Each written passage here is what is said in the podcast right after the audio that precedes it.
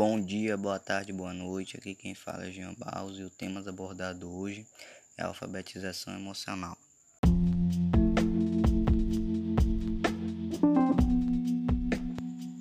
Você costuma educar seu filho sobre as emoções dele? A criança nasce e você fala com ela: olha, isso é uma cadeira, isso é um lápis, isso é um celular. Sabe para que serve o celular? Para a gente se comunicar com as pessoas. Isso é um computador, isso é uma faca, isso é um garfo, isso é um copo. Depois você vai aumentando os ensinamentos. Você ensina matemática, o português, a gramática, mas você não nomeia o que passa dentro delas. Quantas vezes você ensina o seu filho?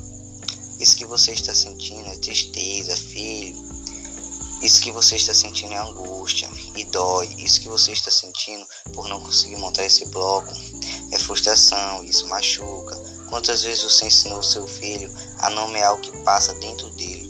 Se o que passa pelo, aqui pelo lado de fora, que ele pode ver, já é difícil que ele aprenda para ver o que é, para o que serve Imagina o que passa lá dentro e ele não consegue ver, tocar. Não seria essa a função como pais? Enxergar que eles precisam de ajuda? Porque no cenário emocional nós achamos que a criança não precisa ser alfabetizada.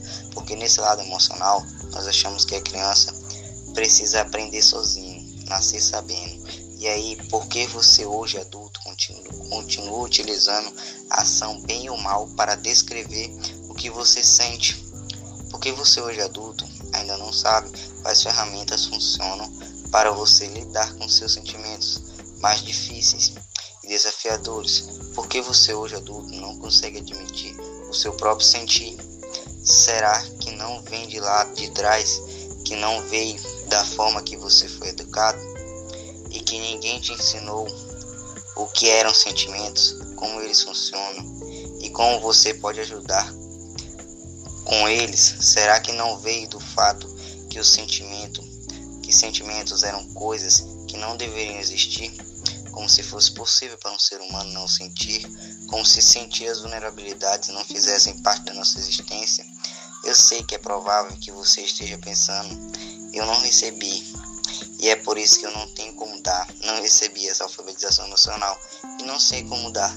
Será que teus pais não fizeram por você muito mais do que fizeram por eles?